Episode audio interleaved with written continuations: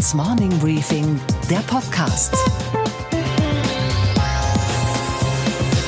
Schönen guten Morgen allerseits. Mein Name ist Gabor Steingart und der Herbst ist da, wie Sie an meiner Stimme unschwer hören können. Wir starten jetzt dennoch unverdrossen gemeinsam in den Tag.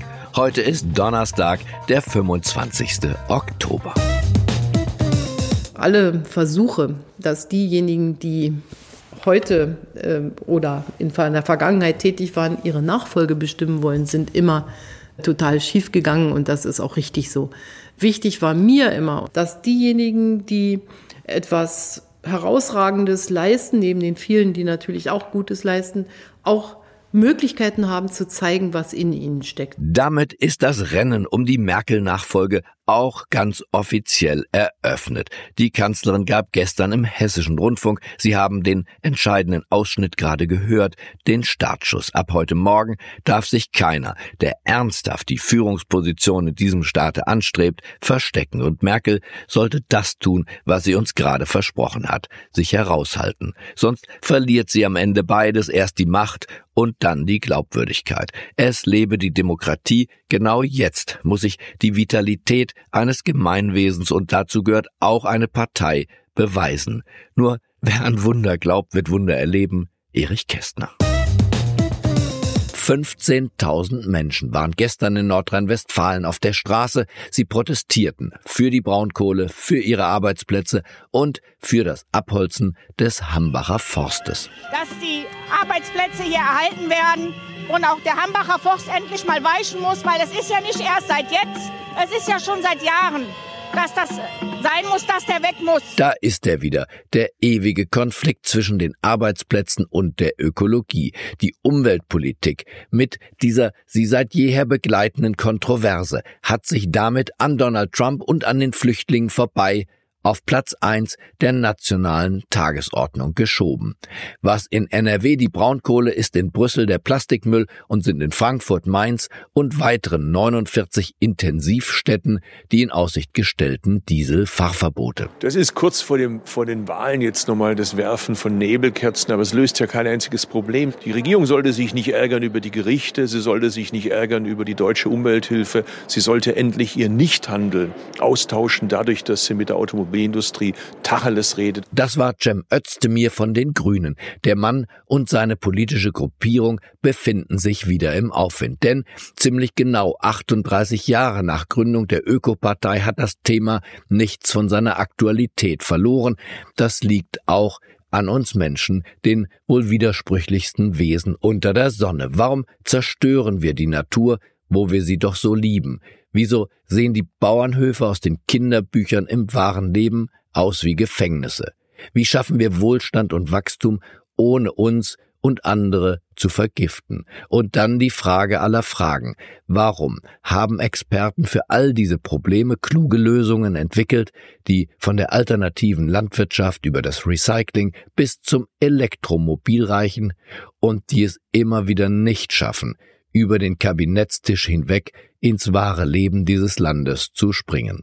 Genau davon profitieren die Grünen. Sie sind die ewige Alternative zu diesem rasenden Stillstand. Sie haben am Sonntag in Hessen sogar die Chance, den CDU-Ministerpräsidenten abzulösen. Die Grünen sind die Partei der Stunde, die Partei der Befürchtungen, auch wenn die eine Befürchtung ihrer Mitbegründerin Petra Kelly jedenfalls bis heute nicht eingetreten ist. Ich habe die Hoffnung, dass diese Liste natürlich ihre 5% erreicht, aber sehe ein Problem, wenn wir uns danach in eine sehr starre grüne Partei formieren würden, weil ich einfach die Spontanität und das ganze Lebens- und äh, Glücksgefühl der Bürgerinitiativen, dass sie was verändern können, eben sehr befürworte. Ich selbst habe große Zweifel, dass wir also als starre Partei zusammenhalten können. Unsere Themen heute. Was genau sagen uns die Bilanzzahlen der Deutschen Bank? Und wir erfahren etwas über die geheimen Glasfaservisionen der Deutschen Bahn AG. Plus, wir schauen dem bürgerlich-konservativen Deutschland tief in die Seele. Was ich morgens in der Frühe mache, das wissen Sie. Ich bin dann bei Ihnen, wir starten schließlich gemeinsam in den Tag. Aber der eine oder die andere fragen mich, was machen Sie Steingart eigentlich abends? Und das will ich Ihnen nicht verschweigen, da bin ich unterwegs. Im Berliner Regierungsviertel oder anderswo in Deutschland, wo Politik und Wirtschaft Funken schlagen. Dieser Tage verschlug es mich also nach Passau, wo ich auf Einladung der dortigen Verlegerfamilie Diekmann ein Gespräch zu moderieren hatte, das tiefe Einblicke in die Seele unserer bürgerlich-konservativen Gesellschaft gewährte. Neben mir saßen der CSU-Politiker und Publizist Peter Gauweiler, der Unternehmer und Multimilliardär Heinz Hermann Thiele und der Chefökonom des Landes, Professor Hans-Werner Sinn. Und wir haben gesprochen über Gott, die Welt und Angela Merkel, über Seehofer und über die Flüchtlinge sowieso. Und da wir wenige Tage vor einem Wahltag stehen, der für die Kanzlerschaft der Angela Merkel womöglich von zentraler Bedeutung ist, hören wir doch mal rein, in welcher Verfassung, in welcher Gemütsverfassung sich dieses bürgerlich-konservative Deutschland derzeit befindet. In Deutschland haben wir Hochkonjunktur. Eigentlich, die Wirtschaft brummt, der Außenhandel läuft, Arbeitslosigkeit ist auf Rekordtiefstand und dennoch gibt es so ein Grummeln in der Gesellschaft. Meine erste Frage geht an Peter Gauweiler. Spüren Sie auch dieses Grummeln, dieses Unwohlsein und wenn ja, warum? Ich spüre einen Wechsel, wenn Sie es genau wissen wollen. Ja. ja äh, äh ich denke mir, dass es noch fünf Tage dauert, bis auch meine lieben Parteifreunde und die CDU und die SPD weiß, dass es nicht mehr weitergeht und sie die Veranstaltung in Berlin enden müssen. Also insofern spüre ich auch Spannung. Und glauben Sie, dass Madame auch schon Wechsel spürt? Ich sage das voller Respekt. Ja. Äh, die Maria Theresia ist die beste Wellenreiterin, die es in ganz Deutschland gibt, weil sie die richtigen Kurven schlägt. Aber ich glaube, dass sie auch denkt, dass es langsam Zeit ist, die Sache zu bestellen. Und dass es selber, dass auch da empfindet, eine gescheite Frau, dass es so nicht mehr weitergeht. Herr Thiele, Sie sind Unternehmer, aber ich würde von Ihnen gerne wissen, wie schauen Sie auf dieses politische Berlin? Fassungslos oder euphorisiert? Ja, sind Sie also inspiriert? Fassungslos ist der richtige Begriff. Ich glaube, dass wir alle Anspruch darauf haben, dass eine von uns gewählte Regierung auch liefert. Qualifikation und Verantwortung ist in dieser Regierung äh, für mich nicht mehr erkennbar. Und äh, wir können uns damit nicht zufrieden geben. Als Staatsbürger bin ich geschockt über die fehlende Stärke der Regierung, sich zu positionieren, klare Ziele zu genau. definieren. Alle großen Themen, von denen es gibt es ja nur wirklich genug, werden ja überhaupt gar nicht adressiert. Also Sie haben es ja gehört, die Herren sind mit Angela Merkel mehr als nur einfach unzufrieden. Aber wer dann soll dieses Land dann führen? Die Frage war schnell gestellt. Mit der Antwort tat man sich sichtlich schwer. Peter Gauweiler flüchtete sich ins Visionäre, wünschte sich einen Neuanfang mit einer neuen Generation von Politikerinnen und Politikern, wie wir sie noch nie erlebt haben. Headhunting im eigenen Lager. Wir müssen das tun, was die Franzosen uns vor einem Jahr vorgemacht haben, was die Amerikaner uns mit ihren Primaries seit langem vormachen, mit ihren Vorwahlen. Wir müssen den Damen und Herren Talenten in den Parteien, in der Sozialdemokratie, in der CSU, in der CDU eine Chance geben. Ich bin dagegen, dass man jetzt Seehofer an den Pranger stellt. Der hätte im letzten Jahr aufhören sollen und wir hätten da einen Neuanfang wagen sollen. Aber ich bin schon der Auffassung, dass, wenn das jetzt in Hessen nochmal ein Votum kommt, dass die Koalitionsparteien so dramatisch verlieren, wie es sich abzeichnet, da wissen wir in fünf Tagen mehr Bescheid, dass dann die Parteien öffnen. Erstens kann man die Große Koalition dann nicht weiterführen. Es geht nicht. Man kann nicht ein Misstrauensvotum nach dem anderen bekommen. Aber wir können da nicht den gleichen managerhaften Neuanfang machen, nur die Charaktermasken austauschen, sondern dann muss in den einzelnen Formationen, und da gibt es genug Talente, in der kommunalen Seite, in der Länderseite, Oberbürgermeister, Bürgermeister, Landräte, mhm. dass man echt eine Chance hat, sich zu bewerben. Aber da müssen wir dann nächste Woche mal genauer drüber reden. Und dann kam der Unternehmer Thiele doch noch mit einem Namen um die Ecke. Er nominierte den vielleicht erfahrensten deutschen Politiker Wolfgang Schäuble. Der früher ein durchaus qualifizierter Finanzminister mhm. war. Der hat, als das dritte Hilfspaket für Griechenland geschnürt wurde, mit seinen Finanzministerkollegen in Europa eine einvernehmliche Entscheidung getroffen, wir finanzieren Griechenland nicht mehr. Mhm. Das ist ja bekannt. Mhm. Dann ist äh, der Herr Schäuble zu Frau Merkel gegangen und hat ihr gesagt, also wir wollen das nicht mehr, wir machen das nicht mehr. Und daraufhin hat sie ihn also ziemlich attackiert unter Hinweis auf Anrufe, die sie von Obama bekommen hätte, wenn also jetzt Griechenland nicht gefördert wird und dann plötzlich im Hafen von Piräus russische, russische Kriegsschiffe festmachen, dann müsste sie dafür einstehen. Also, um es kurz zu machen, Schäuble ist umgefallen. Dass er hätte die Möglichkeit gehabt, damals eine ganz grundsätzliche Änderung auch in der Führung des Landes herbeizuführen. Und heute könnte er das immer noch für eine Übergangsphase, wollen ich sagen mal zwei Jahren, äh, denn äh, wir können so nicht weitermachen. Und wir brauchen einen, der Kompetenz hat, der äh, Erfahrung hat. Er muss bloß das Stehvermögen haben, diesen Schritt zu tun, wenn jetzt die äh, Wahl am Sonntag in die Hose geht, äh, was ich annehme, aber nicht weiß. Und wo wir schon dabei waren, die Führungsposition der Bundesrepublik zu verteilen, da landeten wir auch schnell bei der Nachfolge von Mario Draghi als Präsident der Europäischen Zentralbank.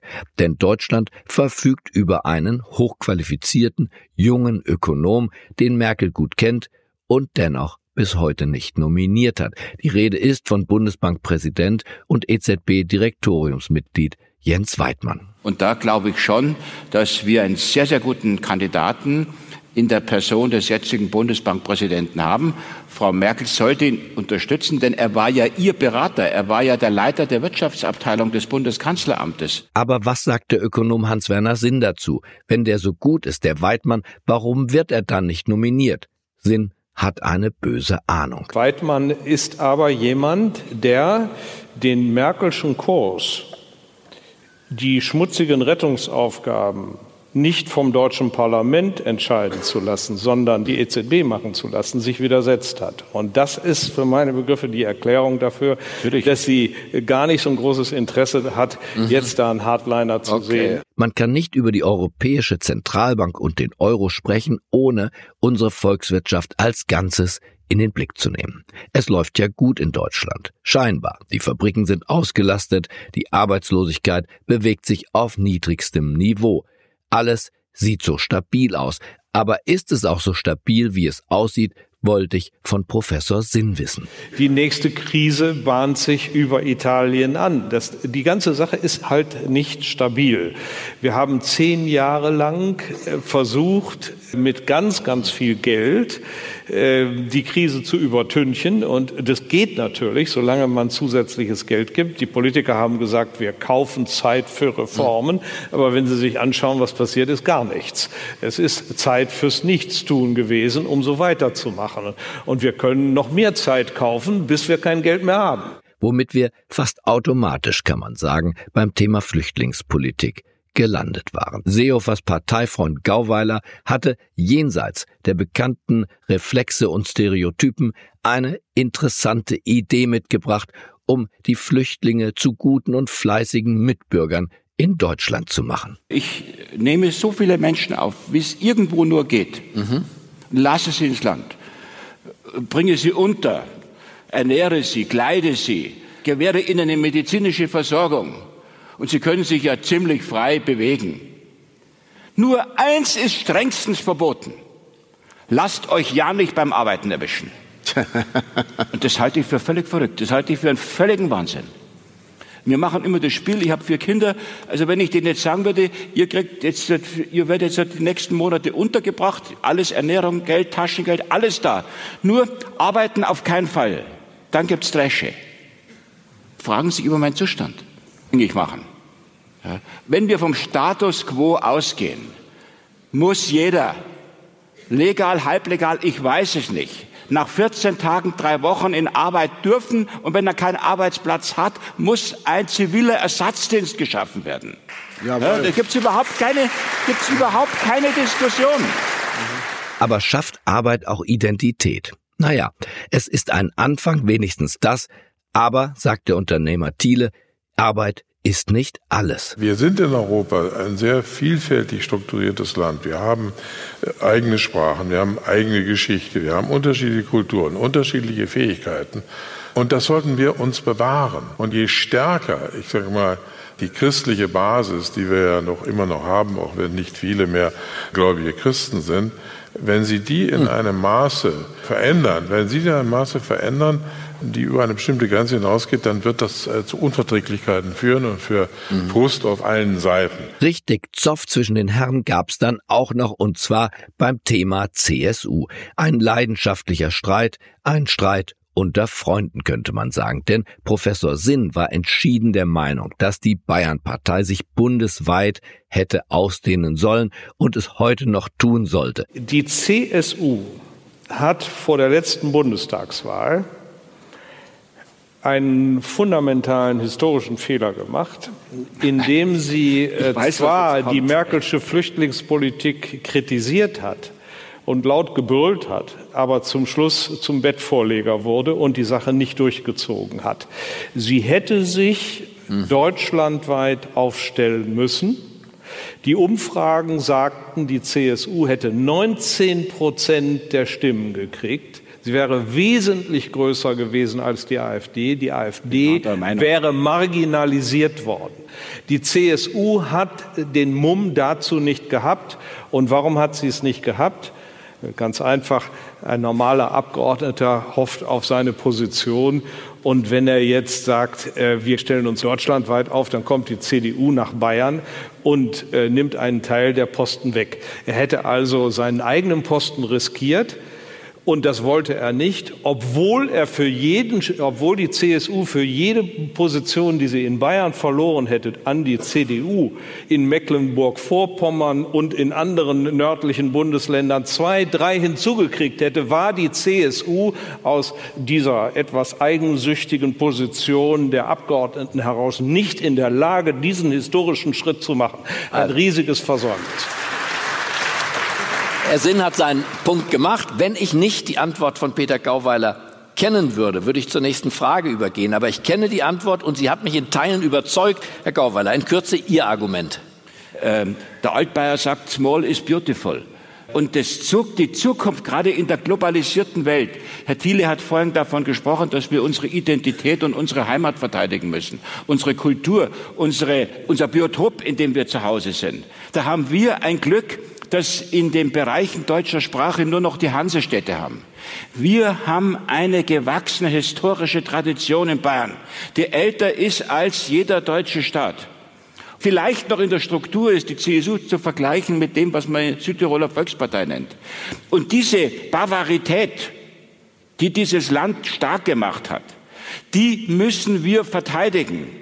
Es ist die Stärke der CSU, dass sie auf dieses Land bezogen ist. Wir haben unseren Platz in Europa. Wir haben unser Problem mit Berlin, wir haben unser Problem mit Brüssel. Beides zusammen ist ein bisschen schwer nervlich zu ertragen.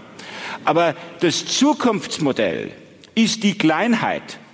Die Kleinheit, die Überschaubarkeit weil in der auch das demokratische Prinzip und dass der demokratische Souverän nicht enteignet wird, besser nach vorne zu bringen ist, besser zu verteidigen ist, als in diesen riesen zentralistischen Einheiten. Und deswegen bin ich froh und kämpfe für die Bayerischkeit der CSU. Das war also die Widerrede von Gauweiler auf Sinn, woraufhin der Ökonom mit einer letzten trockenen Anmerkung retournierte. Die AfD ist das Ergebnis, Herr. Die AfD ist das Ergebnis dieser Politik. Das Fazit des Abends, es grummelt und gärt im bürgerlich-konservativen Lager. Wer sich im Getöse unserer Zeit ein sensibles Gehör bewahrt hat, der kann es hören. Die Uhr der Kanzlerin hat zu ticken begonnen. Und was steht heute in den Zeitungen? Die gute alte Eisenbahn will uns das schnelle Internet schenken. Das Handelsblatt berichtet von einem Geheimprojekt Broadband. Die Bahn hat ja ein Netz quer durch Deutschland, das ungefähr 33.000 Kilometer lang ist.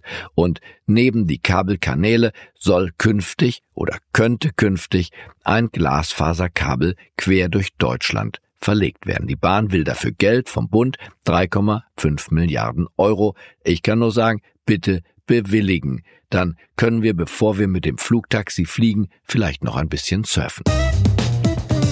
Dieseldebatte und kein Ende mit der Kanzlerin wird, nachdem sie versucht hat und weiter versucht, die Grenzwerte zu verändern, hart abgerechnet. Heute schreibt in der Bildzeitung der Leitkommentator, Erst hat die Politik Dieselgrenzwerte erlassen, an denen die Städte sich vorbeigemogelt haben, und nun biegt sich die Regierung die Regeln zurecht. Fazit, das Ganze stinkt.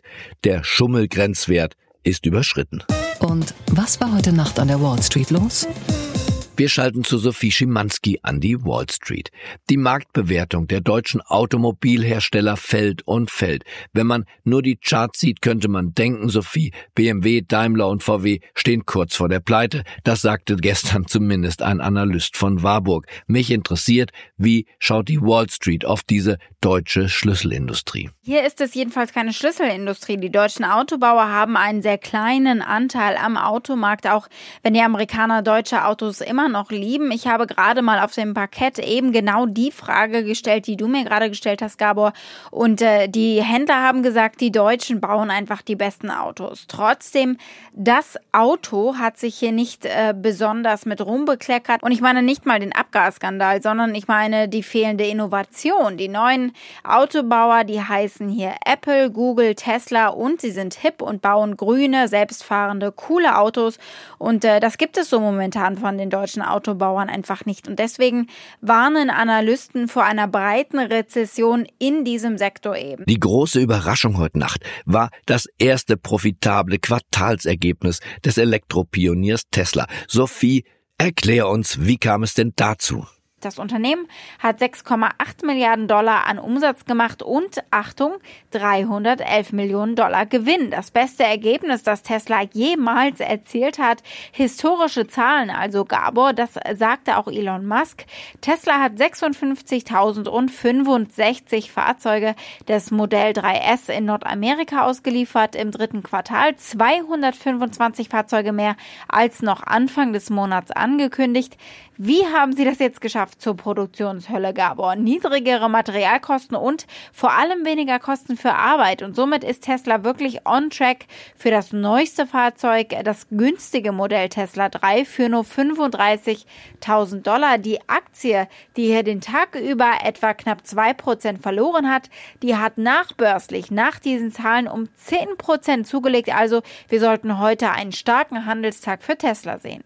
Die Deutsche Bank hat Zahlen vorgelegt für das dritte Quartal. Wie sind die ausgefallen und wie reagierte die Börse darauf? Ja, Gabo, mit dem Abstoßen der Aktie. Die Deutsche Bank hat hier rund 6 Prozent verloren im Laufe des Handelstages. Die Bank erholt sich nur sehr langsam offenbar von der Finanzkrise, von den Milliarden Dollar Strafzahlungen. Hinzu kommt äh, ein starker Wettbewerb. Der Gewinn ist um 65 Prozent gefallen im Vergleich zum Vorjahr. Ein Faktor war bislang auch, dass der Vorgänger von CEO Christian äh, Saving John Cryan die Kosten nicht in den Griff bekommen hat. Das sieht nun etwas anders aus. Äh, nur das alleine hilft natürlich nicht. Die Bank muss auch an der Umsatzschraube drehen und wie nötig das immer noch ist, das zeigen diese frischen Zahlen. Die Deutsche Bank hat sich zunehmend äh, aus dem Aktienhandel zurückgezogen, vor allem in den USA und den Personalbestand ebenfalls äh, um ein Viertel verringert in diesem Bereich. Also die Umstrukturierung der Deutschen Bank ist noch lange nicht vorbei und das hat der CEO auch gesagt. Die Konsolidierung wird in den nächsten anderthalb Jahren einfach noch kein Thema sein, weil eben noch an anderen Stellschrauben gearbeitet werden werden muss. Und was, Gabor, geht eigentlich gar nicht? dass die Gewalt gegen Lehrerinnen und Lehrer immer stärker zunimmt. In Frankreich ist das nach einem Angriff eines Schülers mit einer Schusswaffe auf einen Lehrer das Topthema des Landes geworden. Und auch hier gehört das Thema nicht nur als Tuschelthema in die Lehrerzimmer, sondern auf die Frontseite der Zeitungen. Und wir dürfen nicht mit einer maßlosen Kritik an den Lehrerinnen und Lehrern das Klima erzeugen, in dem dann Schüler sich womöglich zur Gewalt ermuntert fühlen. Hier ist eine Erziehungsaufgabe gefragt, glaube ich, und zwar nicht ausnahmsweise ausnahmsweise nicht von den Lehrern, sondern von uns Eltern. Es tut mir leid. In der heutigen Wirtschaftswelt, wir wissen das, kann man alles outsourcen nach China, nach Vietnam, nach Rumänien. Die Erziehung nicht. Ich wünsche Ihnen einen nachdenklichen Start in diesen neuen Tag. Bleiben Sie mir gewogen. Es grüßt Sie auf das Herzlichste. Ihr Gabor Steingart.